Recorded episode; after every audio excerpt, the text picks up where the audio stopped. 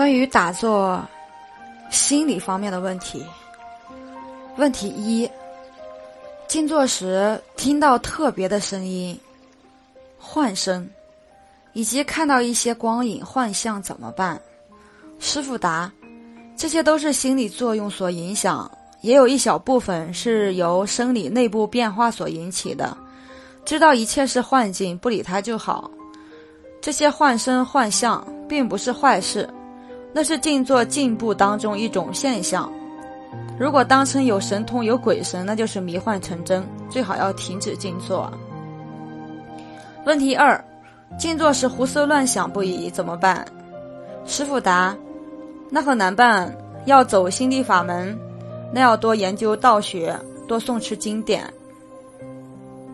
问题三：静坐时容易昏沉睡着，怎么办？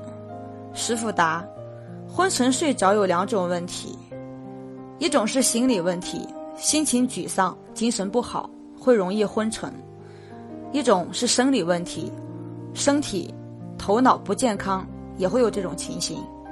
最好是睡够了再起来静坐。问题四：静坐如何观想光明点？观想丹田可不可以？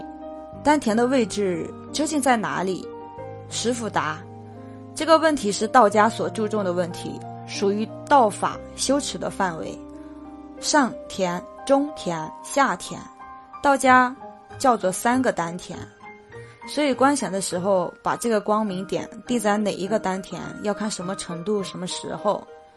而且真正的明点不是观想出来的，而是修道人功夫到达某一境界，光明出现。”这才是真正自信的明点，光想的明点不算是真的，而且不要摆在下丹田，尤其是女性，千万不要这样，否则对身体不好。这是修道的专门问题，要专门研究。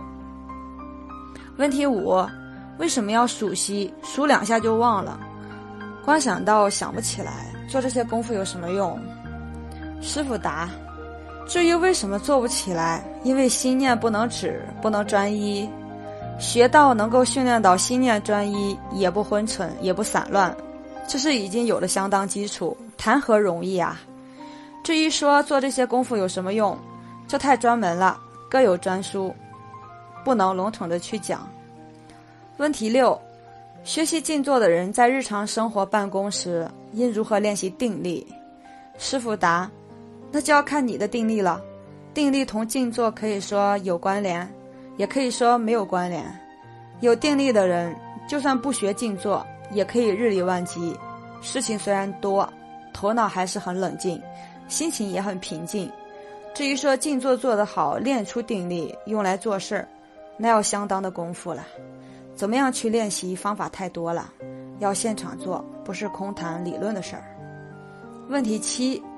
为什么静坐后，亲情、友情、手足之情、男女之情，反而更觉浓厚，更难割舍？该如何排遣？师傅答：这是智慧问题，不是静坐的问题。不过因静坐头脑清楚，自己发现情重，并不是静坐使你多情，这是心理同生理状态由形而下到形而上，要先研究佛学再讲。呃，问题八，什么是健康的心理状态？呃，师傅答，这个很难讲。正常人心理状态就是健康的，怎么叫正常的？很难下定论。问题九，如何克服恐惧感？师傅答，这要道理上看通了。有宗教信仰的人可以念经念咒，实际上，这还不是究竟，究竟是要道理看通。检查自己的心理，为什么恐惧？问题十，脾气大、嗔心重怎么办？